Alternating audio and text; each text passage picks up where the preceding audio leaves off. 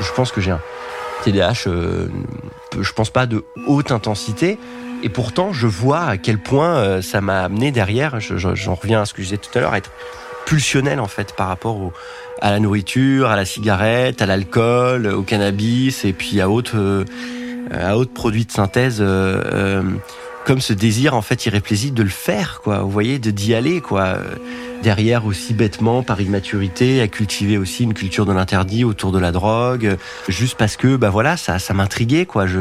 Et puis une fois qu'on a reçu the thrill comme on dit en anglais quoi là après c'est difficile quoi. On aime on aime bien quand ça, quand ça se reproduit. J'ai jamais été un, un, grand drogué quoi mais Dieu merci d'ailleurs. Mais par contre oui l'alcool a pris une importance trop importante dans ma vie d'une montée d'âge ça c'est certain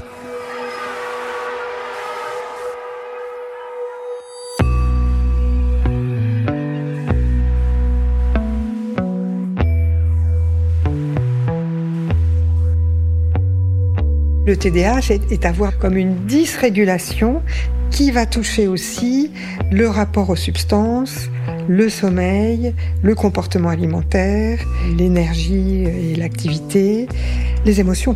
Très très important. Les émotions, il y a une hyper-réactivité émotionnelle extrêmement importante. Et la dernière chose, c'est ce que je vous ai dit un petit peu sous le terme de l'hyperactivité idéique, c'est la dernière chose, c'est en anglais ce qu'on appelle le mind wandering, c'est le fait d'avoir sans arrêt une espèce de, surplus de pensée. Euh. Donc c'est une dérégulation de, de l'activité, c'est-à-dire c'est soit hyper, soit hypo. Mais c'est pas une activité euh, qui répondrait à la volonté de la personne, c'est un peu quelque chose qui est subi. Et quand on ne sait pas ce que c'est que le TDAH et qu'on ne sait pas qu'on a un TDAH, c'est extrêmement difficile de comprendre ce qui nous arrive.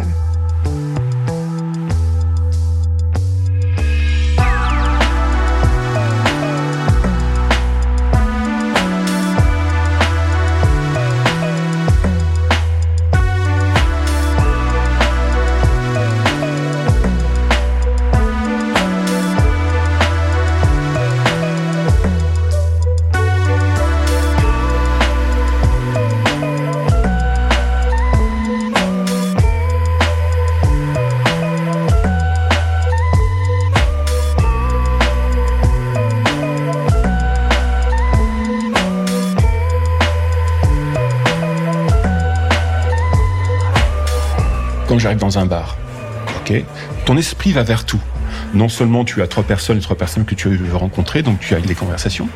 Mais à côté, tu vas sentir le parfum de la personne à droite. Tu vas repérer euh, les, personnes qui est au fond. Tu vas entendre la musique euh, de fond.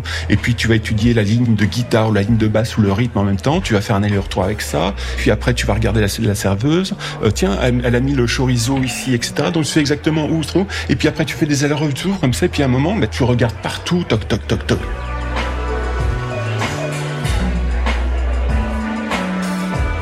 Socialement, c'est une plaie. Hein. C'est une plaie. Parce que on a peur de ce qu'on va dire, de la façon dont les autres vont le percevoir. J'ai vite pris le rôle du euh, du, euh, du troublion quoi. On comprend pas trop ce qu'il dit, mais mais il fait rire il y a l'excès euh, de, joie, de rire, de discussion. Et puis, si c'est le moment où on est dans le creux de la vague, ah bah, là, là c'est le dépressif qu'il faut pas approcher. Et puis, il y a une étiquette qui arrive sur le front. Bam Taré, cinglé, euh, on l'invite plus. Euh. Et donc, forcément, quand il y a une soirée, je j'ai pas envie d'y être. J'ai plus envie d'y être. Tiens, il m'est arrivé de me dire, stop, va faire comme lui toi la gueule. Au moins tu vas, bah tu vas être comme eux. Tu vas être comme ce groupe là dans dans, dans l'assistance. Et puis euh, on te foutra la paix. Euh. Et, puis des fois même, personne ne m'a embêté. Hein. personne ne m'a embêté. Personne n'a remarqué. Personne. J'ai encore rien fait. Mais je suis tellement dans l'angoisse de leur donner ça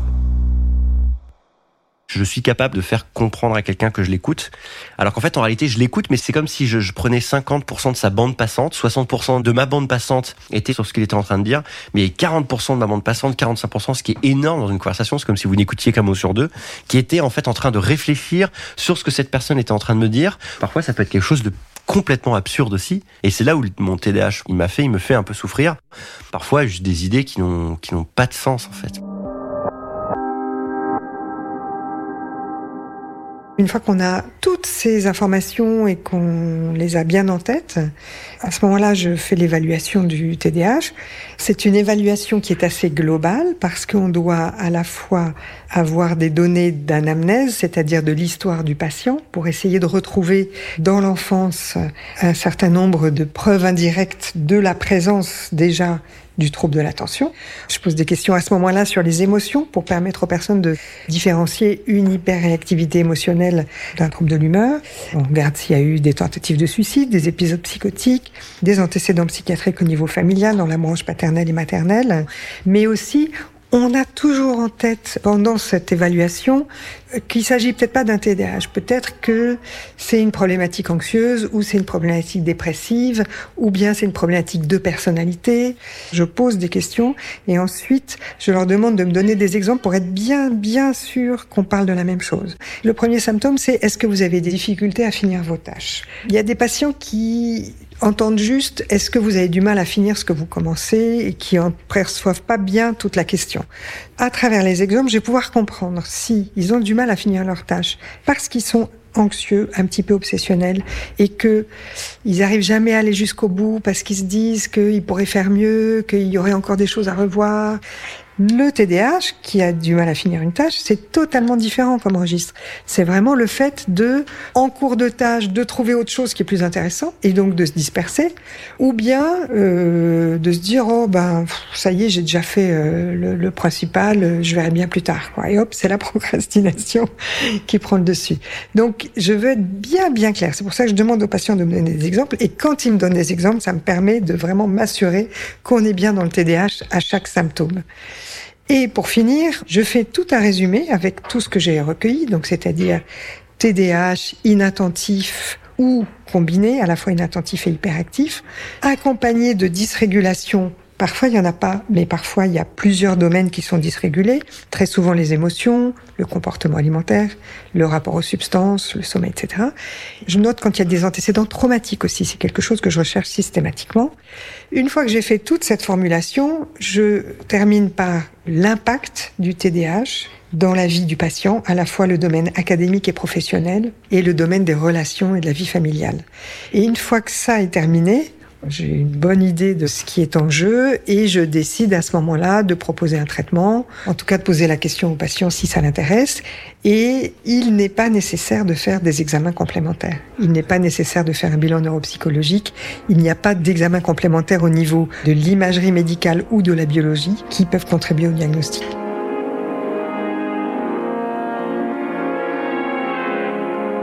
Noé, mon fils, qui a maintenant euh, bientôt 13 ans, là, dans quelques jours, on va dire que très tôt, on a remarqué qu'il y avait quelque chose qui, qui n'allait pas.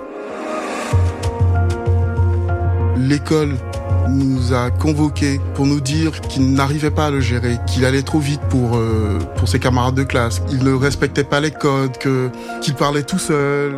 On nous a demandé d'aller consulter.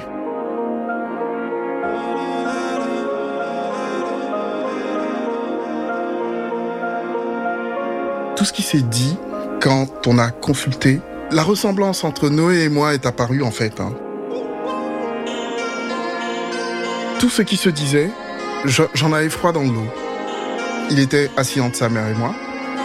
Et euh, j'avais l'impression d'être accusé, parce que j'avais l'impression qu'il parlait de nous deux. En fait, tout ce qui était présenté, ça me ressemblait. Et ma femme me regardait droit dans les yeux. en me faisant des signes. Parce que on a pris le parti, elle et moi, d'essayer de ne pas être dans un état euh, de douleur constante. On s'envoie des pics, on en rigole et, et puis là, pendant cette consultation, pendant l'annonce du diagnostic, elle en avait les larmes aux yeux, mais elle en riait quoi. Elle n'arrêtait pas de dire c'est toi. Elle parle de toi. Elle parle de toi.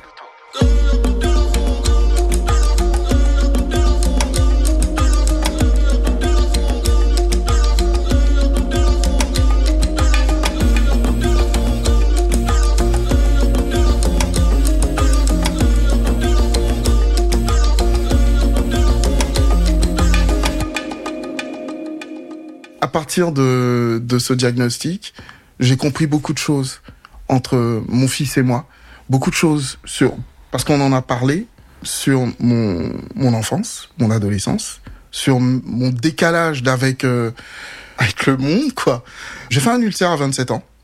Cette impression qu'on m'entend pas que que je, il faut il y a des urgences que des urgences que je ressentais.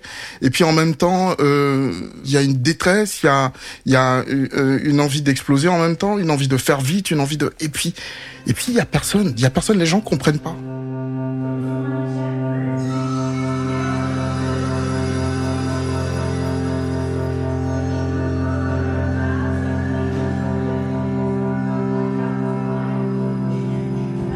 Une fois que tu as ton diagnostic TDAH, ton médecin ne peut pas établir une prescription il faut que tu passes par une prescription à l'hôpital.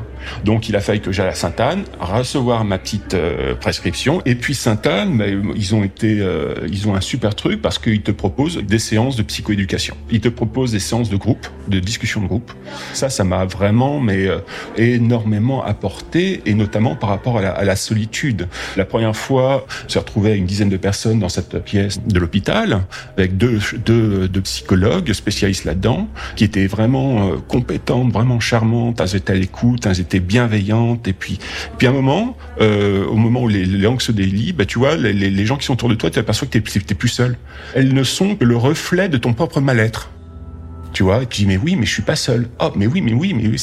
Et tu vois, tout ce que tu as pu vivre tu peux te dire, mais c'est parce que je suis une, je, je, suis une formation d'esprit, je, je, me laisse me fais trop écouter, je m'écoute trop, je suis trop porté machin. Je... En fait, à ce moment-là, t'es plus seul.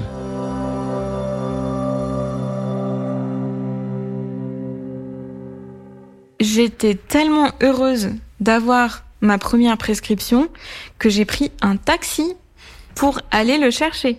Et j'ai commencé à prendre donc le lendemain 10 mg la première fois. Et là, comme dans la perle de lait, et là, mon visage s'est transformé, tu sais.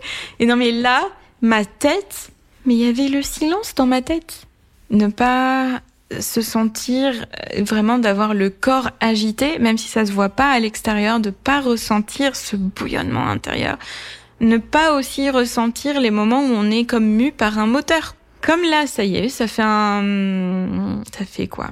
À tout péter quatre mois que je suis sous traitement. Ben, du coup, j'ai oublié ce que c'était d'être sans. Quoique les week-ends, euh, d'habitude, par exemple le dimanche, si j'ai pas prévu de bosser, j'en prends pas. Ma copine me charrie avec ça, elle, elle, me dit euh, ouais quand même ça se voit.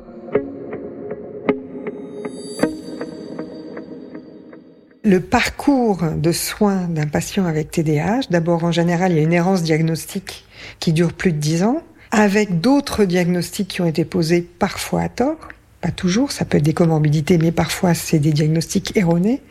Une fois que le patient a le diagnostic, il va rencontrer l'incrédulité euh, de l'entourage, euh, de certains médecins. Euh, il peut être franchement rejeté par certains pharmaciens aussi qui, qui aiment pas délivrer la ritaline parce que c'est considéré comme un stupéfiant. Le, le méthylphénidate, c'est un cousin des amphétamines qui est décliné en quatre spécialités, la ritaline, le quasime, le médikinète et le concerta. En général, elles sont faites d'un mélange de libération immédiate et de libération prolongée. Il y en a certaines, 50% de la dose est libérée de façon immédiate et 50% va être libérée euh, dans un deuxième temps et sera prolongée. Donc il va y avoir des plus ou moins longues durées de vie et plus des proportions différentes de formulation immédiate et prolongée. Et puis il y a la ritaline qui a deux formes, une forme à libération longue qui dure à peu près 6-8 heures et une forme à libération courte qui ne dure que 3-4 heures. Et puis une molécule qui s'appelle l'atomoxétine qui est non stimulante et qui agit sur la noradrénaline au lieu d'agir sur la dopamine et qui est quand même euh, assez utile même si elle est souvent moins efficace. Et c'est absolument stupéfiant de voir que des pays que nous regardons nous comme étant en voie de développement par rapport à nous ont déjà des molécules que nous n'avons pas encore. Un jour, j'ai vu un patient qui venait de Syrie et qui avait des molécules qu'on n'a pas en France, mais j'étais absolument sidérée.